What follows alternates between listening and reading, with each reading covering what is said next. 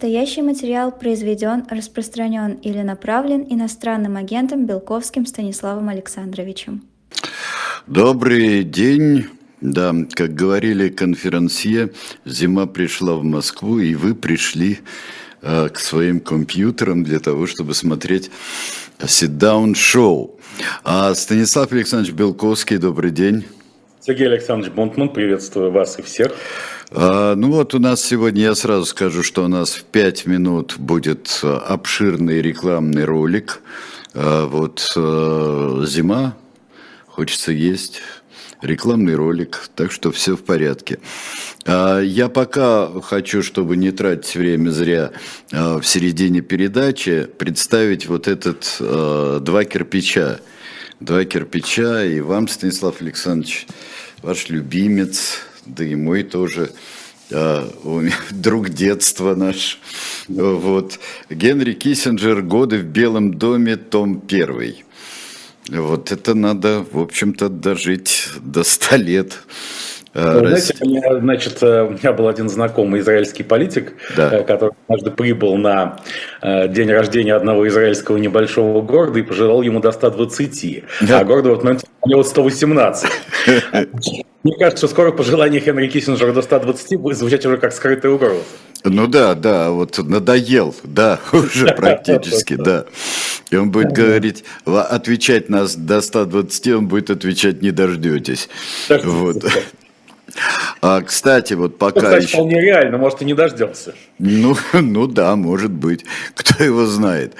Вообще, Дай ему, дай ему Бог, конечно, крепости, здоровья, он сам по себе феномен уже, не, и не только в этом. А, интересную новость я сегодня прочитал. А вы не читали про адвоката из Нью-Джерси, Станислав Александрович? Это не того, который взорвался на автомобиле Бентли, нет, тот в Ниагарском водопаде. Господи, это совсем, это абсолютно. То есть мы, мы не будем играть в армянское радио, так все верно, только не Абрамович, а Абрамян, да, да, не выиграл, а проиграл. Да, да, не в лотерее, а в преферанс. Не дошло до Это совершенно другой адвокат из Нью-Джерси. Он вот пишет э, э, наши коллеги, что он зарегистрировал знаменитую э, фразу, лозунг от реки реки до моря Палестина будет свободна. А, это факт, да, я только не отфиксировал, что это адвокат из Нью-Джерси. Да. Адвокат из Нью-Джерси. И теперь вот а, привет всем вроде нас, кто не подсуетился это сделать. Теперь а, всякий, всякая организация, которая делает это своим лозунгом, вывешивает где-нибудь, публикует а, устно или письменно, а, должна, а, должна платить ему. А то... Все-таки это все предвосхитил Илон Маск, который на прошлой неделе заявил, что публикации по таким слоганам будут приравнены к пропаганде геноцида. Его как раз обвинили в антисемитизме, он в ответ, значит, чтобы точно оправдаться, сформулировал нечто подобное. Тут-то, видимо, адвокаты из Нью-Джерси и поперло. Ну, я не знаю, кто из них друг, друг друга предупредил. А, был хороший... А знаете, что есть, да, что есть российская версия этого слогана, адаптированная под нужды спецоперации Z, как сказал Владимир Владимирович Путин, э, умиротворение в Газе, эвакуация заложников – святое дело, дело Святой Руси, в связи с чем появился слоган «From the river to the sea» – территория Руси. Да, да, хорошо. даже лучше, чем в оригинале. Да, я даже знал, что, в общем-то, а, насчет в ответ на того, что то Россия, это Россия, а, вот а, теперь Россия это все, кроме Косово, потому что Косово это Сербия. Вот, вот в мышлении таких товарищей. Вот... Ну, по старому советскому анекдоту, помните, с какими странами граничит Советский Союз, с какими хочешь, с такими и граничит. Да, с какими хочешь, таким. А была замечательная ведь эта песня 1939 года «Грудью двигая границы». Вот. Коммунизм сметет все границы, был слоган важный. Да, да. Ну, грудью двигая границы, это, это э, э, э, с, при, с, я помню, в время был, я был, вы будете смеяться, членом попечительского совета одного фонда помощи детям, а совет возглавлял, возглавлял этот совет тогдашний руководитель федеральной пограничной службы, командующий пограничными войсками Андрей Иванович Николаев. Так. Так сказать, чтобы, чтобы как-то обосновать, что именно Андрей Иванович возглавляет Совет детского фонда, мной была выдвинута теория о том, что главное не дать детям перейти все границы. Ну, конечно, да, да, да, в общем, да, держать их границы. Так, хорошо. Э, и последнее, что я хотел спросить, вот у нас 10 секунд. Э, как вы относитесь э, к самопровозглашенному иноагенту. Вот э, вы, как его коллега, ну, в общем-то... Нужно ввести, как во всяком случае, самопровозглашение чего-то, какого-то субъекта, нужно ввести в действие процедуру международного и внутреннего признания. Да. Если другие иноагенты признают его иноагентом тоже, то он настоящий иноагент ну, как признавали, признают государство самопровозглашенное. Ну, совершенно верно, да. Арбитраж восточных патриархов, например, если четыре патриарха признали какую-то конфессию автокефальную, она автокефальная. Вот. Значит, и нужно вести этот Томас иноагента, чтобы какой-нибудь, вот все-таки нужно создать союз иноагентов, и чтобы союз иноагентов выдавал иноагенту Томас, потому что он настоящий иноагент.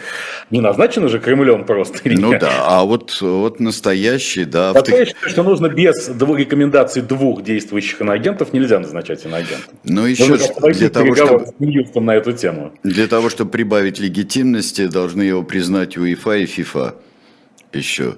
И он может тогда отдельно выступать вот от всех.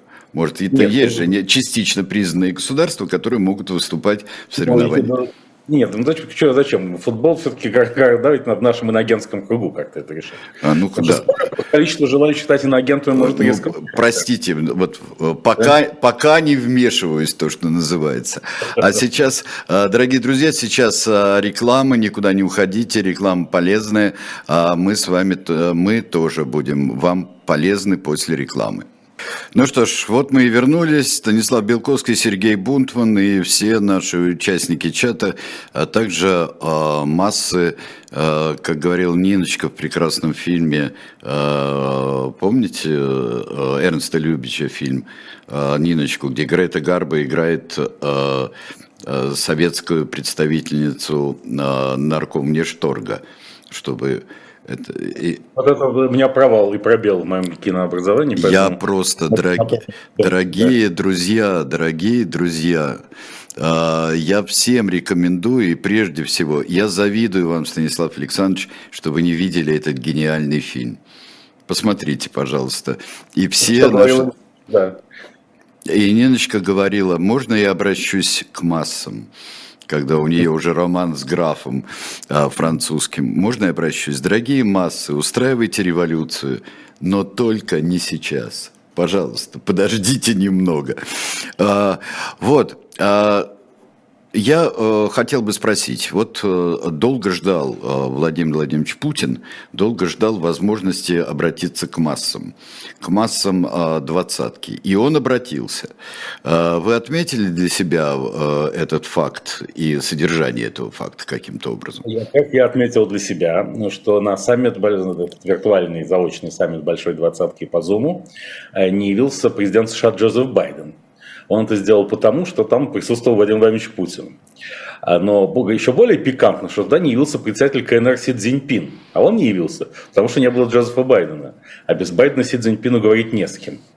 И это посеяло, я думаю, во Владимире Владимировиче Путине острое чувство одиночества и сомнений в том, что стратегический альянс КНР так уж прочен и понимается Кремлем точно так же, как и уважаемыми китайскими партнерами, которые на недавнем саммите э, в Сан-Франциско, в общем, несколько заискивали перед США и говорили о том, что вовсе не, собирают, не собираются свергать США с престола мирового лидера.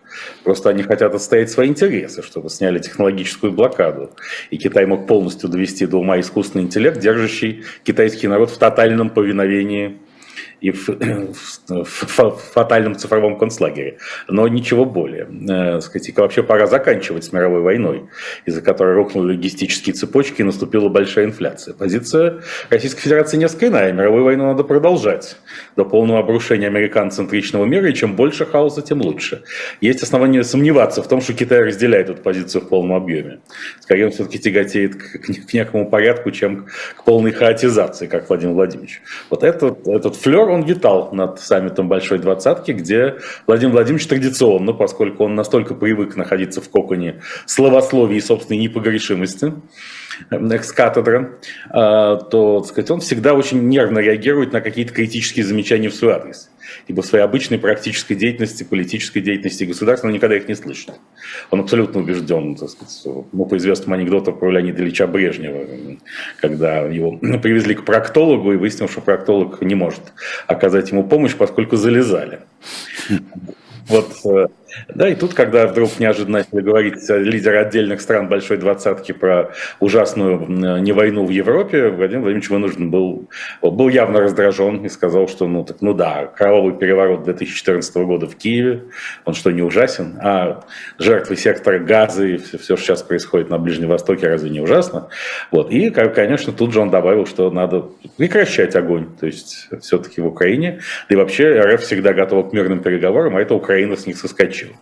Ну, знаете, когда идет э, плохое сравнение, но тем не менее им воспользуюсь э, в процессе акта изнасилования, когда вот кто-то отказывается и царапается, а насильник полностью готов к мирным переговорам, чтобы согласились с его притязаниями и так по э, очень пошлому, но, но уместному в данном случае давнему анекдоту, как один кавказец говорит другому, знаешь, я спас одну женщину от изнасилования. Как? Я ее уговорил.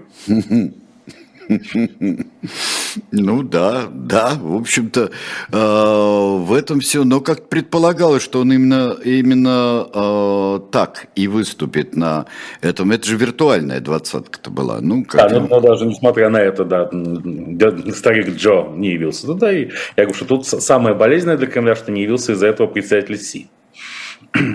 Ну, одиночество не так, не, так, не так уж и полно, потому что представители Индии э, могут, э, и организаторы, кстати говоря, этой э, виртуальной двадцатки, они могут так коллективно заменить э, незабвенного и так вот э, почитаемого Махатму Ганди все-таки, которого Владимир Владимирович так не с кем поговорить, Махатма Ганди умер.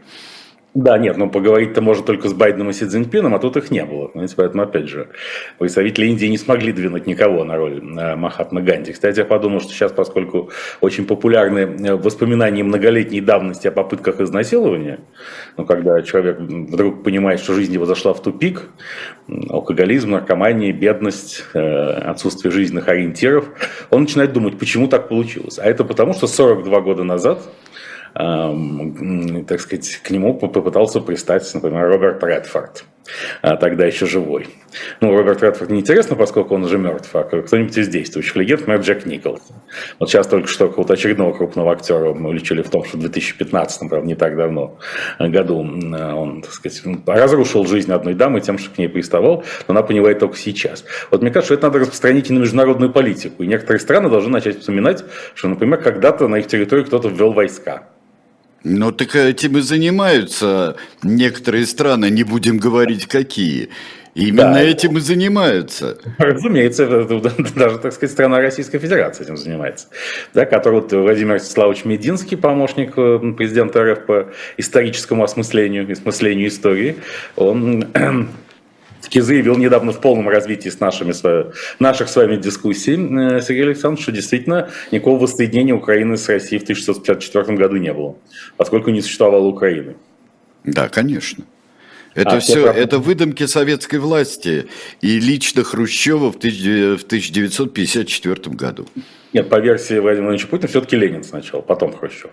Э, ну, а, нет, вот воссоединение. Ленин придумал Украину, а э, Хрущев опрокинул это, это в историю. Да, да. миф о воссоединении с тем, чтобы передать Украине Крым. Конечно. Самым образом, самым предательским, конечно. Поэтому Естественно, да. А, так, что, а, так что здесь вспоминают, кстати говоря, вы, друзья, говорили, Роберт Редфорд жив. Боже мой, какой ужас. Я приношу глубочайшие извинения. Да, действительно, Наверное, правда, да. Я как-то сейчас, э, я испугался сначала, когда вы э, объявили его усопшим, да. и думал, что ж такое-то, вот я как-то так недавно виделись. Глубочайшие извинения, как говорится, не Киссинджером единым, да. Да, да, да. Просто все... 46 теперь, чтобы не промахнуться. Да, вот, а, так что и в совсем неплохой форме. Да, а, э, тут вы говорили, что... Так что он в зоне риска, в зоне опасности. Ну... Человеческая память бывает слишком зла, хотя и не точна. Ну, еще и э, вообще, я не знаю, конечно, утаптывают очень многих людей бездоказательными. Я, я понимаю, что э, харасмент и вот это э, прочее э, э, а-ля Слуцкий, э, там всевозможные, это все отвратительные дела. Э, но вот э, дело в том, что сразу выводы не надо делать глобальные, просто при каждом заявлении. Помним недавний пример, э, таких примеров много, но один из самых ярких это Кевин Спейси, да. Э, который выиграл все суды э, по поводу, так сказать, облыжных, как теперь же можно твердо сказать, ибо на то есть судебные вердикты обвинений в попытках изнасилования и прочем, а и сопутствующих товарах. А, но, тем, но карьеру ему тем временем уже успели сломать выписав из карточного домика, из фильмов «Все деньги мира» и чего только не. Э, и, так сказать, репутацию успели сломать, поскольку, естественно, ложечки нашлись, но осадок-то остался. Ну да. А не дали, как в прошлом году была история, к сожалению, не забыл, как по именам зовут ее героев. Иногда я ловлю себя на мысли, что это очень хорошо, что я не вспоминаю уже все имена. Потому что когда, когда у человечества хорошая память на имена, это способствует развитию геростратового комплекса и появлению многочисленных геростратов. А так, когда имен не помнишь, в общем, уже нет стимула ни у кого становиться геростратом особенно.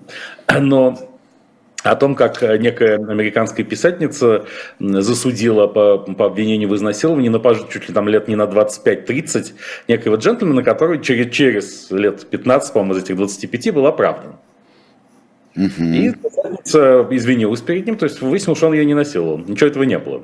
Он, правда, 15 лет отсидел, но, но ничего не было. И когда он вышел из тюрьмы, она ему принесла извинения, сказав, что типа было плохое настроение, стресс, депрессия, ну, с кем не бывает. Ну да. Господа евреи, все свободны, до свидания. Война да, кончилась, да? Да, да, да всем, всем спасибо, все свободны. Все спасибо, да. да.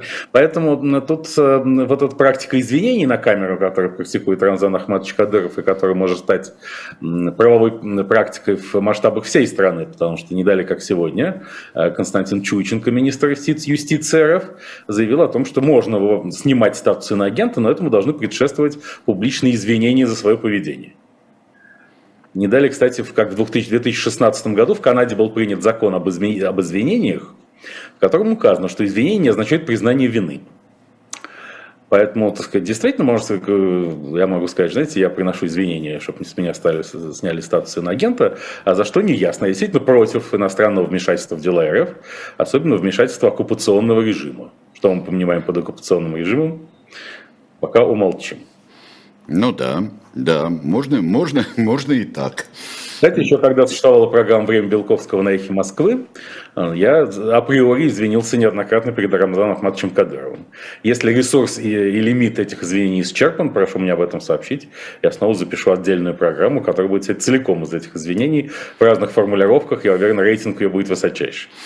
Да. Ситуацию вин-вин. Так, э, Причем большую программу, это, это полновесную большую программу. Ну, это вообще отвечает приоритетам современного театра. Вот наш с вами общий фаворит э, Константин Юрьевич Богомолов любит такие вещи. В одном спектакле у него кто-то кашляет 40 минут, и это очень захватывающе. Вот так я, сказать, буду минут 40 извиняться перед Рамзаном Ахматовичем, посмотрим, да, мне кажется, будет очень популярно.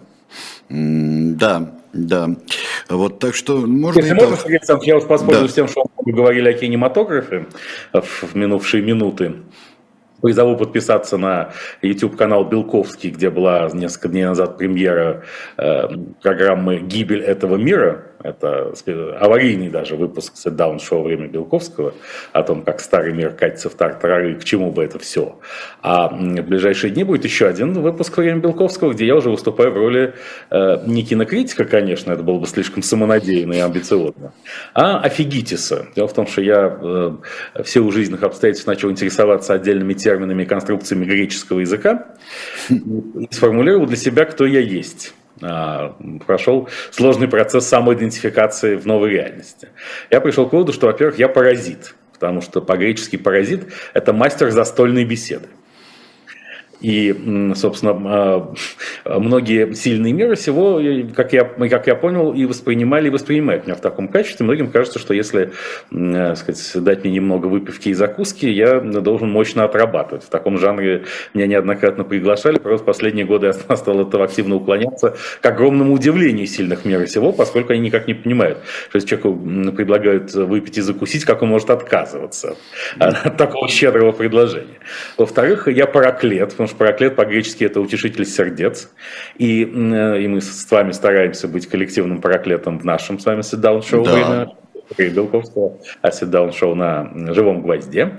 Э, и, наконец, третья моя постать – это офигитис. Офигитис по-гречески – это рассказчик, наратор, как бы пересказчик книг, фильмов и так далее. Поэтому в роли офигитиса я буду выступать в ближайшие дни, рассказывать о э, новейшем сезоне сериала «Корона», который Crown, который произвел у меня большое впечатление. Этот сериал уже, этот сезон подвергался критике вот разными маститами, кинокритиками, профессионалами, а я вот счел его выдающимся и, что называется, не могу этого в себе удержать. Поэтому смотрите на канале Белковский, пожалуйста. Да, я сначала посмотрю, потому что как-то э, я начал смотреть с самого начала, э, mm-hmm. так как я очень люблю эту эпоху, э, э, и э, как-то так один из моих любимых монархов это э, Георг VI. Ну, кто же не любит Георга, старика Георга VI? Да, старика Берти, да. Вот. Да, Берти, Берти. Нет, причем э, сама история Берти очень символичная, особенно в тандеме с Черчиллем. С Черчиллем. Ведь это э, кто был вообще э, настоящий герой должен заикаться, как Моисей. Ну да, да, да, да, да, а Моисей и Аарон здесь получается вообще. Да, конечно, разумеется. Да. да. А здесь получается и гениальный, конечно, фильм а, «Король говорит». Это... Да, да, Кэнди называется, да, в оригинале, да, прекрасно. Да. Да, это, Джеффри это... Рашем, который какую, за какую бы роль не взялся, всегда, так сказать, меняет да. мир да, ну ладно, мы вот э, для, э, для кино и в качестве затравки, кино... Э, в качестве да. за затравки для этого значит, просмотра меня в роли офигителя скажу, что одним из важных персонажей новейшего сезона сериала «Корона» является Владимир Владимирович Путин. Хотя это не сразу заметно. А что это означает, обсудим. Боже мой, заинтриговали. А, хорошо, ну ладно, теперь я понимаю, что а, на, насчет паразитов никогда это, это была какая-то ошибка, имелось в виду другое, э, э, имелось в виду другое в интернационале, в переводе интернационала. А, вот так что... А, Здесь, как всегда бывает, это э, как предложение Газаева э, включить э, украинские команды в российский чемпионат, оно как-то было слишком буквально понято на высшем уровне. Вот. Так что бывает, ну, как, бывает ошибки как в жизни. Можно, как это можно было этого добиться? Ну да, и решили, и стали добиваться. Стали добиваться. А, вот а, я бы хотел, э, вот мы поговорили сейчас о вот эта виртуальная, виртуальная а, двадцатка и а, какой-то такой, я бы сказал, манкирование Э, манкирования э, Байдена и Си, а, но а, тем временем наступает э, какой-то все-таки перелом в событиях Газы и войны Израиля против Хамаса с, да, кстати, с договоренностью. Только, только что в, нашем с вами, в нашей с вами креативной группе Бунтмана Белковского КГББ родился новый слоган «И от Байдена до Си территория Руси». И от Байдена до Си, да, да. Правильно, хорошо. Вот. А, да, перелом... Э, Офигетис. Ну ладно, хорошо. Да, разумеется. Разуме... Нет, нет, разумеется. Э, с точки зрения правильного греческого языка надо делать ударение именно так. Но все-таки для русской аудитории лучше звучит офигетис. Ну, конечно, да. И много, звучит много о чем говорит, да. Да, как-то офигительно звучит. Вот. Э, э, ну, скажем, прорыв некий был достигнут, естественно, с военным успехом Израиля на севере сектора Газа, но дальше стало ясно, что не все так просто, не все решится за один день.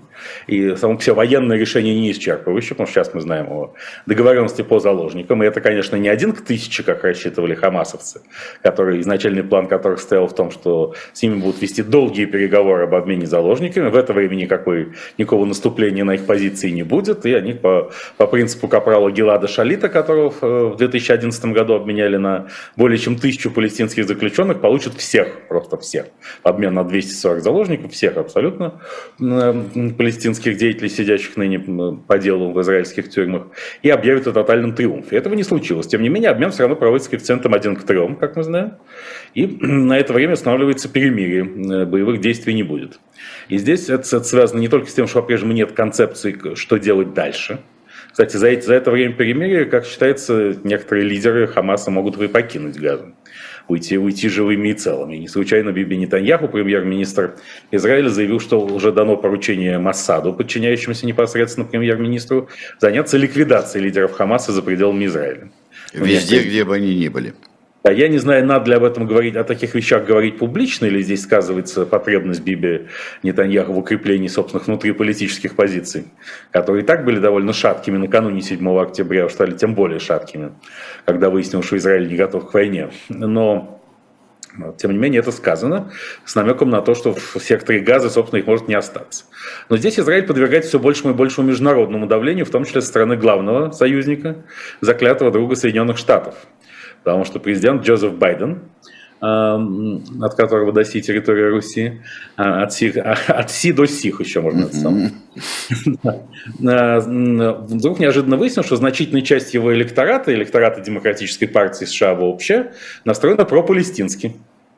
Это и американские радикальные левые, и всякие сторонники БЛМ, и много и мусульмане, значит, часть американских мусульман. Вот. И поэтому вдруг выяснилось, что, если, что, его, что Байдена критикует, а рейтинг его падает и упал до 40%. Но не, не, не из-за Украины и не войны в Европе, и не из-за внутренних дел в США, где в экономике вроде бы все неплохо, а это всегда было важнейшим условием успеха того или иного политика на президентских выборах, состояние экономики в преддверии этих выборов, а именно из-за того, что Джозеф Байден слишком последовательно поддержал Израиль. И сейчас э, администрация Байдена пытается дать немножечко задний ход и настаивает на том, что так сказать, нужно дать передышку, остановиться, оглянуться. Э, уже так сказать, в разговоре с президентом Египта фельдмаршал Масс Сиси Байден сказал, что Америка будет категорически против э, любого перемещения значительных масс жителей Газы или вообще любого ущерба для канонической территории палестинского государства, так и не созданного, но вот теперь, наконец, настал исторический момент его создать. В этом смысле американский президент полностью солидаризировался с прибывшим в Бейрут министром иностранных дел Ирана, который сказал почти то же самое, несмотря на, казалось бы, непримиримую дружбу США и Ирана, что в родовых, в этом войне, война в секторе Газа – это родовые муки, в которых рождается палестинское государство. И самое смешное, что, скорее всего, так оно и есть, что, коль скоро мы вошли в эпоху размораживания замороженных конфликтов, то и до бесконечности тянуть тему с палестинским государством будет невозможно. Пока что Биби Нетаньяху и другие основные руководители Израиля, представители власти, заявляют, что все равно Израиль должен взять полностью под контроль территорию сектора Газы, уничтожить там всю инфраструктуру Хамаса, а потом уже решать, оставаться или дату в какой форме, скорее всего, оставаться, потому что без прямого военного присутствия Израиля в секторе Газа гарантировать безопасность Израиля и не возникновение там новых террористических групп типа Хамаса невозможно. А, что, возможно, так сказать, отчасти правда. Но, Но Байден был сразу против а, оккупации, любой форме оккупации да, Газа. Но сейчас это усугубляется. И сейчас, если в, пер, в первые э, дни и недели после войны Байден ну, в основном уделял свое внимание поддержке Израиля, сейчас он все более и более движется к половинчатой позиции, что же не может не сказываться на ситуации на, на фронтах, поскольку эта ситуация не может быть изолирована. Я-то убежден, что э, ну, и арабский мир, и даже Иран, в общем, совершенно не заинтересованы в том, чтобы потратить много ресурсов на поддержку Хамаса. И ничего страшного в разгроме Хамаса, в принципе, они не видят, потому что Хамас – это организация, на мой взгляд, не националистическая и не религиозная, хоть она и называется «Исламское движение сопротивления», но все должно называться как-то красиво. Правильно? Ведь заметьте, что ни в одной стране мира Министерство обороны не называется Министерством агрессии или нападения. Хотя, в общем, очень часто именно такие замыслы это, такое Ну, раньше честнее было, военное да. министерство вообще-то было. Да, а сейчас у всех оборон. Типа, что бы ни случилось, это, даже если мы куда-то вторглись, это мы обороняемся от еще более страшного нападения, которое непременно случилось бы, если бы мы не вторглись. Как в ситуации РФ и Украины с точки зрения официальной кремлевской доктрины. Вот, так что, но Хамас это типичная такая ОПГ, которая действует по принципу наезд-откат, устраиваем нестабильность, получаем деньги за то, чтобы ее прекратить, и так дальше до следующего витка нестабильности. Но сейчас эта война восстановила многие совместные проекты арабских стран с Израилем, не только подготовку соглашений с Саудовской Аравией, например, очень важный для Иордании проект там, обмена пресной воды на электроэнергию, вырабатываемую на солнечных электростанциях, много еще чего. И поэтому вдруг неожиданно выяснилось, что Хамас будет воевать в одиночку. Это осознание пришло к Хамасу, может быть, не с первого дня, но сегодня оно уже есть. И что все это, все это не так просто, и, видимо, действительно э, военный разгром Хамаса случится. Но истинные проблемы начнутся the day after, как говорят во многих футурологических таких историях, в том числе кинематографического свойства. Ну да. А, но э, вообще-то на самом деле, а может они вообще не собирались воевать вот таким способом? Э, если вот это действительно ОПГ, а это действительно ОПГ, это налет, отход, э, популять ракетами, извините, пожалуйста, но ни в коем случае не, не вступать в боевые столкновения.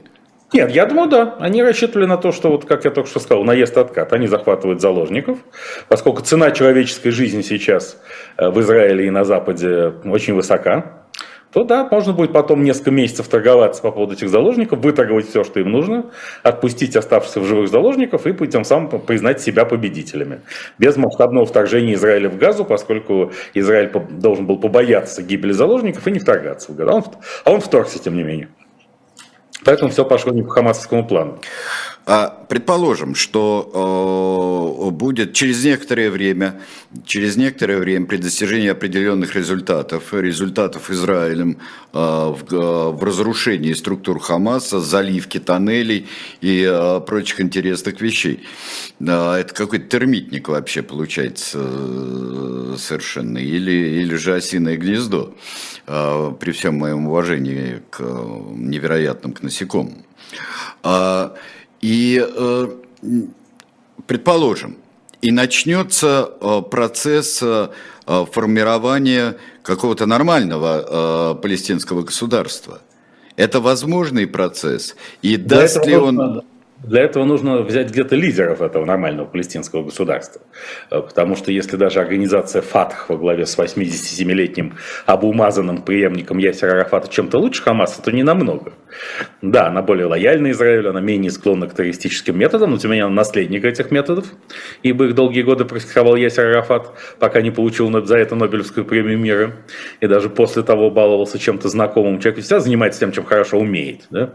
Вот, например, президент Чехии Петр Павел сейчас заявил на встрече Вышегородской четверки, что грядет большая сухопутная наземная война в Европе, и к ней надо готовиться. Ну, понятно, раз он генерал, сухопутных войск, то он и должен готовиться к сухопутной войне.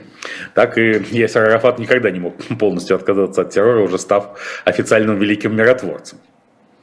Но э, главная коррупция, что все эти и ФАТХ, и Хамас, они все существовали для того, чтобы получить какую-нибудь или большую международную помощь, или отступные за то, что они больше не воюют, хотя бы на некоторое время, и разорвать их. А, собственно, народ держали в нищете, а когда народ держит в нищете, надо же объяснить почему, а почему из-за Израиля и евреев. Поэтому продолжалось тотальное воспитание духа ненависти к евреям э, на, те, на их подконтроль, подконтролемым территориям с молодых ногтей. Поэтому здесь э, ну, нужно все-таки найти совершенно новое поколение лидеров, которые перестанут, перестанут проповедовать ненависть к евреям и объяснят всем, что вот раньше, так сказать, у власти находились коррумпированные силы, а сейчас пришли некоррумпированные. Это было бы выгодно всем. Удастся ли этого добиться, другой вопрос. И когда, в какие сроки. А, да, потому что здесь э, это это слом, э, слом идеологии. Слом, слом парадигмы. Да, абсолютно, потому что парадигма, э, парадигма со времен Аль-Хусейни, она просто она замешана, она ну, неотрывна на ненависть, от ненависти к евреям. Аль-Хусейни было несколько поколений остается, значит, тот, о котором мы сейчас говорим, Сергей Александрович Мамин Аль-Хусейни, это первый глава Высшего арабского комитета, который тогда представлял, тогда это в 1948 году, представлял арабский народ Палестины перед Первой войной. Э, и Амин аль-Хусейни был открытым нацистом. Это вот не метафора, а нацист, а в прямом смысле. Он дружил с Гитлером, э, неоднократно с ним встречался сказать, и был признан официально военным преступником, но не понес наказание. А, поэтому, так сказать, там, там все было ясно. И этот привкус, эта, эта, примесь, она существует в парадигме палестинского государства до сих пор, потому что все усилия уважаемых арабских партнеров Израиля до конца 70-х годов, до, как, до 1979 года, когда был подписан Кемп-Дэвидский договор, и Египет, первая, собственно, крупнейшая арабская страна, помирилась с Израилем до этого момента, уважаемые арабские партнеры совершенно не думали о создании палестинского государства. А, поэтому, когда говорят, что Израиль оккупировал земли палестинского государства, это, мягко говоря, ерунда, потому что никакого палестинского государства не существовало в природе. Это Израиль его создал из ничего, вернув Ясер Арафата в начале 90-х годов из Туниса в Палестину и признав возглавлявшую всем организацию освобождения Палестины законным представителем интересов палестинского народа. Вот соглашение Осло 1993-1995 годов и начали, положили начало процессу создания палестинского государства, которому до этого не принадлежало ни пяди земли. Ее все забрали уважаемые арабские партнеры. Их целью, еще раз говорю, до 1979 года было только уничтожение Израиля. И все. Никакое не создание палестинского государства государства, не защита интересов ислама. Потом уже были последовательные примирения с, с э, Египтом, потом с, с Иорданией, потом в 1994 году соглашение Осло, наконец, прорывные соглашения Авраама 2000 года, вот уже нарисовалось соглашение с Саудовской Аравией, и здесь ЛПГ Хамас поняла, что если соглашение с Саудовской Аравией случится, то в услугах Хамаса больше не будут нуждаться. Вот в чем еще причина войны 7 октября. Не нужна будет эта ЛПГ, правильно? Потому, и так договорятся без них. И вот поэтому им обязательно нужно было устроить вот такое мероприятие, носящее разброд и хаос, как минимум, причем хаос весьма кровавый. А, с одной стороны, это отдаляет э, любое э, урегулирование, э, отдаляет, а с другой стороны, что-то надо делать, что-то надо Оно делать. отдаляет далекое и близкое, да. Чего же далеко, когда и близко, как говорил Хлестаков, помните? Угу. Да. Оно а, отдаляет его в тактическом смысле на ближайшие месяцы, но приближает в том смысле, что больше откладывать вопрос создания палестинского государства нельзя, с одной стороны, а с другой стороны, нужно признать, что инерционная концепция его создания не работает. Что просто думать, что надо передать дополнительные земли Фатху имени Абумазана, и это будет палестинское государство, нет, этого не будет палестинское государство. Это будет коррумпированный полу, полутеррористический такой анклав с, с очень вялыми признаками классического государства, э, стату, без институтов государства. Поэтому нет, тут а, нужно поскорее решать, б, решать на совершенно иных концептуальных абсолютно, основаниях. Абсолютно, с другими, да. с другими лидерами, абсолютно другими. И вот хорошо бы знать, было, конечно, было славное предложение у Аббаса Галямова э, пригласить всех теоретиков и пригласить э, всю э, профессуру Э, левую профессуру, пропалестинскую профессуру, и пусть решают. Пригласить сюда, вот посадить в газу, и пусть придумывает государство. Нет, знаете, как э, по известному анекдоту про э, Василия Ивановича и Петьку и пытку э, белогвардейцев носками Василия Ивановича, лучше пусть обумазан остается. Наверное. Вообще-то, наверное, не звери, чтобы отдавать этот сюжет в руки про палестинской профессоры. А, да, вообще, да, да, да, а, право, все, отставить, От, отставить предложение. А, с другой стороны, действительно необходимо что-то делать, и необходимо, необходимо каким-то образом урегулировать ситуацию, и пока это все остается непонятным. Единственное, что план по обмену заложников одним махом – После долгих переговоров одним махом, наверное, они собирались обменять э, всех заложников, оставшихся в живых, на всех содержащихся заключенных в Израиле. А, вот конечно, этого, вот этого не получилось, и сейчас это разделено на, на этапы совершенно конкретные. Еще, еще 10, еще 100, там, 50, еще 10, еще там 30 э, заключенных. Вот, э, ну, в общем-то, это, это вполне, э, вполне... Да, потому что Хамас здесь будет тянуть резину и отрубать хвост по частям, потому что он прекрасно понимает. После поражения в этой войне затеять что-то новое ему уже не удастся. Это последняя прощальная гастроль. Поэтому из этой прощальной гастроли он должен выжить по максимуму. Этот чес должен принести ему максимум дивидендов. Тем временем, э, тем временем в нашем Отечестве, в нашем Отечестве э, господин Бастрыкин э, уже как-то соскучился по изменениям Конституции и хочет туда добавить некую идеологию. И это реально или это просто очередные разговоры, как, например, интернет, единый закрытый интернет БРИКС – вот тут э, был примерно такой вот. Знаете, единый закрытый интернет БРИКС недостижим технологически. Ну, не он достижим, но это будет что-то еще до возникновения интернета, где-то что-то из начала 90-х годов. Так, это что называлось тогда локальная сеть. Сейчас, сейчас это уже словосочетание забыто практически. А тогда мы на локальную сеть, я помню, я сам работал в те годы еще, как раз в IT-секторе, можно считать, хотя и такого термина не было. Вот. А идеологию ввести в Конституцию – это очень просто, поскольку при Владимире Владимировиче Путине было доказано, что с Конституцией РФ можно делать все, что угодно. Она не краснеет.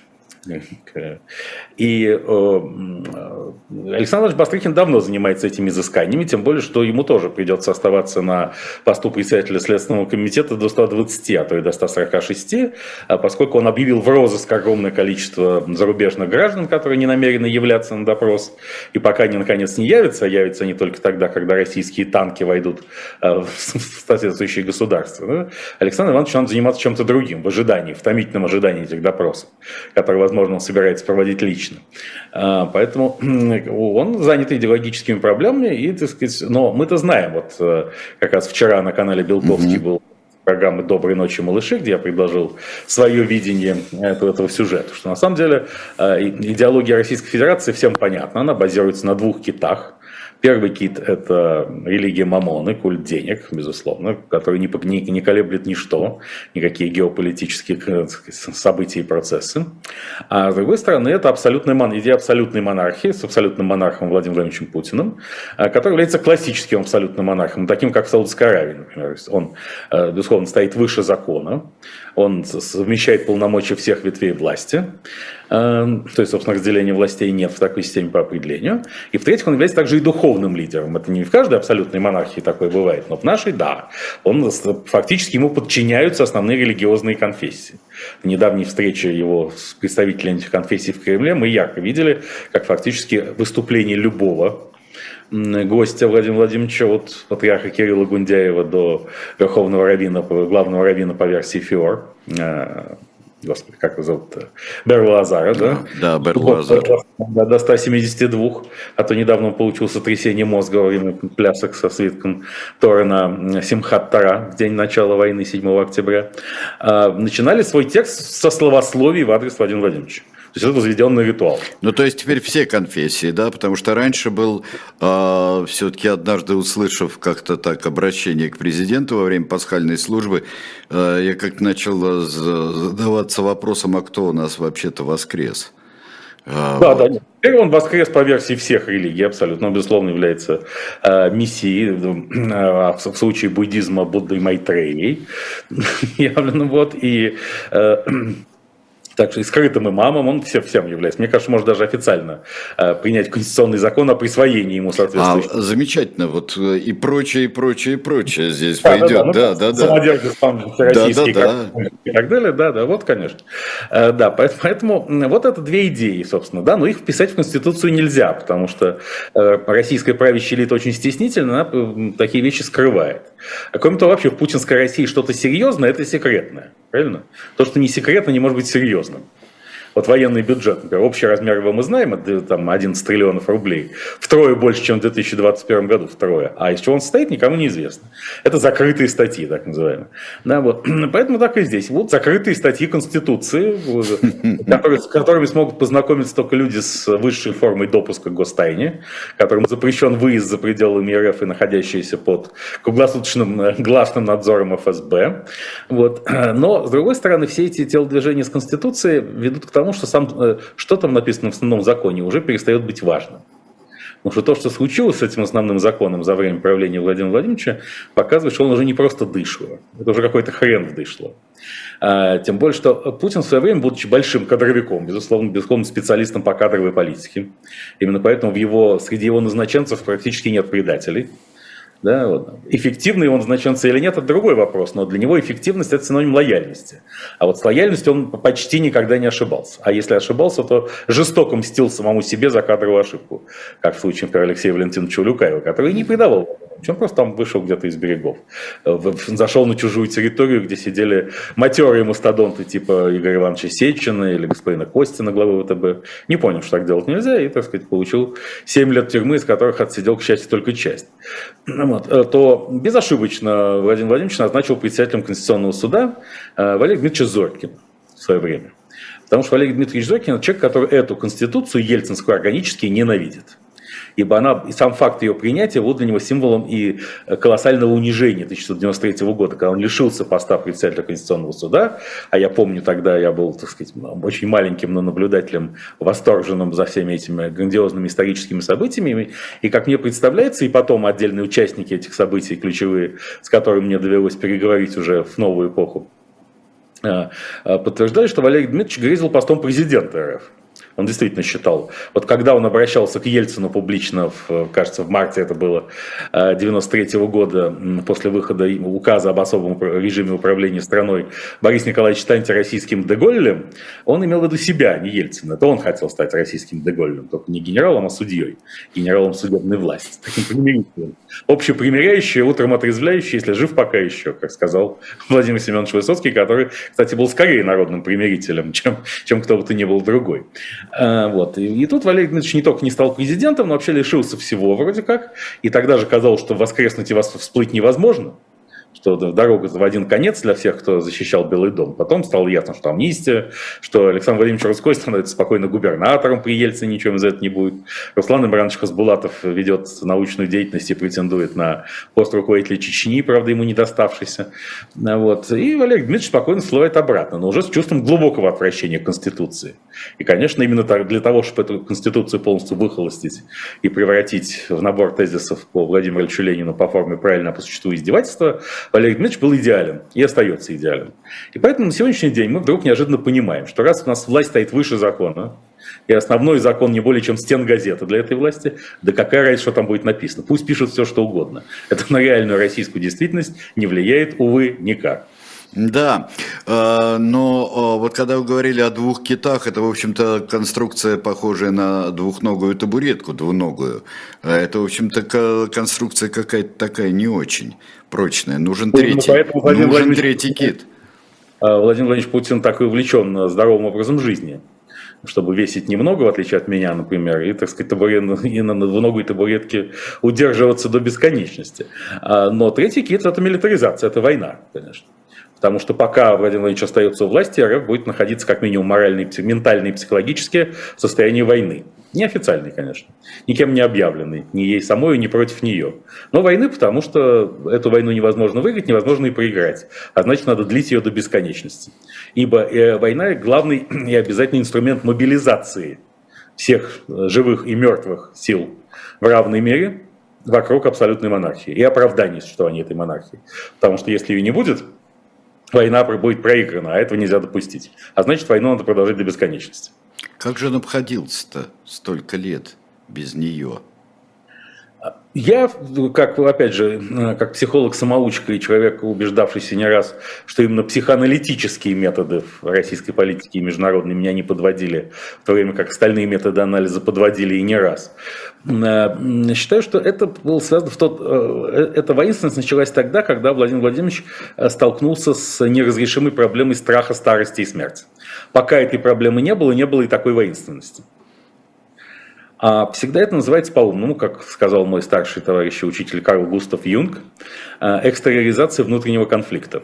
Ну, вот как, например, когда Сильвио Берлускони почувствовал, что умирает, он вдруг неожиданно начал э, каждый день рассуждать о ядерной войне, о том, что она вот-вот начнется, и стал подыскивать себе бункер. Правда, не нашел, умер так, своей смертью.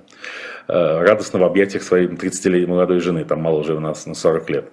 Э, нет, на 40 даже на 50. И Потому что он, вот этот страх смерти для него кристаллизовался как какая-то внешняя угроза. Вот то же самое произошло с Владимиром Владимировичем. Вот в чем причина этого психологического перелома. Плюс э, он не смог добиться любви Запада. Запад его не принял, его отторг. До определенного момента он считал, что он от любви добьется. И когда любовь все же стала недостижимой, в нем начал работать синдром отвергнутого любовника. А Владимир Владимирович человек мстительный. Секрет его успеха еще и на русской почве стоит в том, что он опирался, возвышая, возвышаясь, опирался на энергии ресентимента, реванша за распад Советского Союза, накопленный в 90-е годы, и никуда не девшийся, потому что мы так и не покаялись за тоталитаризм. А в эпоху Ельцина, наоборот, начали заигрывать с тоталитаризмом с помощью всяких старых песен о главном в прямом переносном смыслах.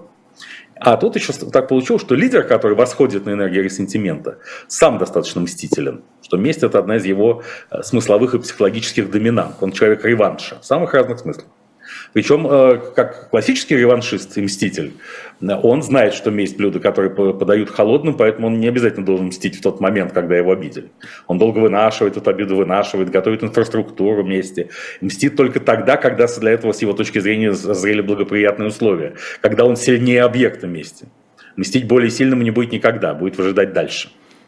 Вот почему, на мой взгляд, он не ведет войска на территорию стран НАТО. Какие бы, так сказать, спекуляции на эту тему не были. Почему-то ему так важно, чтобы Украина не вошла в НАТО. Да? Потому что если она войдет, то все. Это, это все, да. Шеловка а... закрылась. Вот, вот, вот, вот, собственно, так все и получилось в новейшей российской истории. А он а, неуловимый мститель совсем или все-таки уловимый? Ну, он хотел бы стать неуловимым, поскольку это тоже одна из его важнейших черт. Он, знаете, такой апостол небытия. Вот это их там нет, нас там нет, меня там нет. Это важнейший неформальный слоган Владимира Владимировича. Неуловимость. Это очень для него важно. О, как же я хочу нечуемый никем, как сказал Осип Эмильевич Мандельштам. Лететь во след лучу, где нет меня совсем. В последние времена э, во всех смыслах, опять же, Владимир Владимирович увлекся поэзией. Он сейчас часто цитирует поэзию, правда, иногда приписывая поэтам стихов, которые они не писали. Вот если он уже добрался до Мандельштама, это хорошо, если нет, я рекомендую ему очень эти строки. Ну да, а, ну самое главное не приписать их кому-нибудь. И э, там очень большая работа с искажением цитат. А. Ну это не важно, собственно, как учебник истории, так напишут и учебник литературы а, под редакцией Захара Прилепина и Сергея Шаргунова, где, собственно, там прекрасно будет, так сказать, и Пастернак, и Мандельштам напишут на этот раз стихи о Путине. Я думаю, да. что э, Шаргунов не будет это писать все-таки э, Шаргунов, при всем различии взглядов, э, я верю в Шаргунова. Я верю, в, я верю в Шаргунова, потому что он, он не тот человек. Вот то, что если человек побежал, узнав, что есть дополнительные материалы, им, ему неведомые, какие-то три строчки, грубо говоря, о Катаеве, он остановил книжку, которая должна была выйти и побежал это выяснять, свою книжку о Катаеве. Так что я э, прошу э, Шаргунова исключить из этой компании. Ну тогда надо найти кого-нибудь другого, не менее Ну вот, э, извините, вот чем богаты, можно найти, я думаю, что есть. Э, есть. Ну, под общей редакцией можно, конечно, Александра Андреевича Проханова можно сделать все это. Ну, Александр Андреевич незаменим абсолютно. Ну, он будет, э, как, э, как в истории есть Чубарьян, вот, вот так, же, так же будет вот Проханов, общий руководитель проекта. Да, я, я поддерживаю кандидатуру всегда и во, во веки веков. Хорошо, аминь тогда.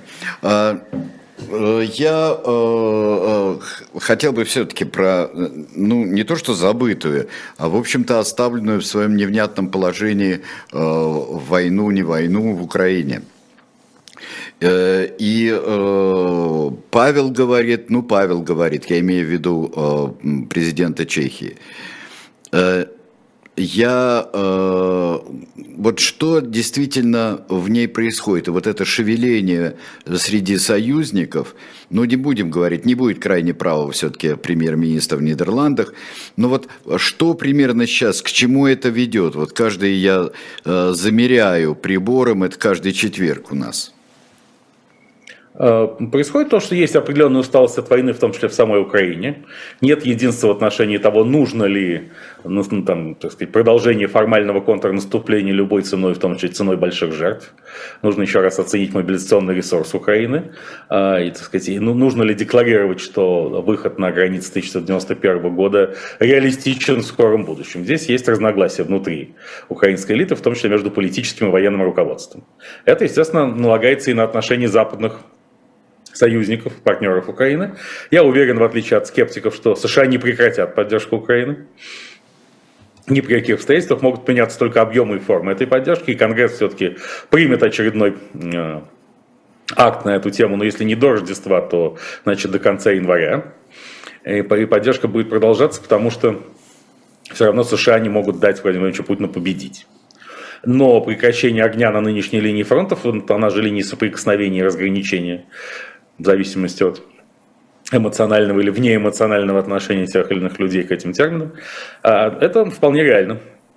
Сегодня и, разумеется, противоречия между президентом Зеленским и главнокомандующим Залужным вышли на поверхность, в том числе в устах самого Зеленского. Хотя по-прежнему представители офисов продолжают утверждать, что все это какие-то кремлевские нарративы, но в таком случае они должны признать, что эти, эти кремлевские нарративы транслируют все ведущие издания мира во главе там, с Wall Street Journal и New York Times. А, и сам Зеленский, который в интервью таблоиду Sun к десятилетию революции достоинства второго Майдана в Киеве э, прошелся по Залужному, сказав, что генералы не должны ощущать себя политиками, потому что если они думают о политической карьере и политическом будущем, они могут концентрироваться на решении чисто военных задач. Также выползли слухи о том, что Зеленский намерен поменять трех важных военачальников, э, генералов Тарнавского и Наева и командующего, э, и начальника медицинских войск. Начальник, начальницу медицинских войск поменял. Тарнавский и Наев пока э, при своих должностях, но вот там, так сказать, определенная нервозность поведения украинского президента ощущается и понятно, с чем она связана. Тем более, мы с вами уже не раз говорили, что США с определенного момента хотели дать понять Зеленскому, что он слишком врос в роль современного Черчилля. Что он должен немножечко умерить свой пыл и понять, что исключительно на уровне управления эмоциями дальше добиваться успеха невозможно. Вот эти разногласия, хотя они отнюдь не стали фатальными ни для Зеленского, ни для Украины, но тем не менее не существуют, и они ну, создают, являются определенным фактором напряженности. А, может, э, может быть, э, есть э, у нас, вот у тех, кто в этом живет, наблюдает. Может быть, действительно, если посмотреть на исторические события, кто внутри, все кажется совсем не таким, вот изнутри, когда эти события происходят. Это гораздо больше, мы гораздо больше обращаем внимание на многие детали. И, а, а с другой стороны, на очевидные детали, а с другой стороны не видим того, а, тех маленьких вещей, которые приводят а, к а, действительно уже историческому результату. Ну, как известно, лицом к лицу лица не увидать, ну, да. состояние. И, собственно, ход истории предопределен. Только слабый человеческий ум не может понять его превентивно, это можно сделать только ретроспективно. Но пока мы, опираясь на совершенно, чтобы там пропагандисты из офиса Зеленского не говорили про кремлевские нарративы, опираясь на исключительно западные украинские, а не российские источники, мы видим картину именно такой какая она есть, мы видим, кстати, что вся политическая элита Украины, которая недовольна Зеленским, а это значительная часть политической элиты, она была недовольна им и до начала войны, просто с началом войны эти разногласия и противоречия ушли на третий план, а сейчас они снова выходят на первый план. И эта часть консолидируется и концентрируется вокруг единственной, кроме Зеленского, крупной политической фигуры в Украине, каковой выступает Валерий Залужный. Ну вот, а, констатация на четверг, 23 ноября а, у нас сегодня. Спасибо большое, Станислав Александрович. Спасибо, Сергей Следим за каналами, вашими за каналами, читаем, смотрим, ну и ждем четверга следующего. А каналы современной истории, предлагаю термин. Хорошо, всего доброго.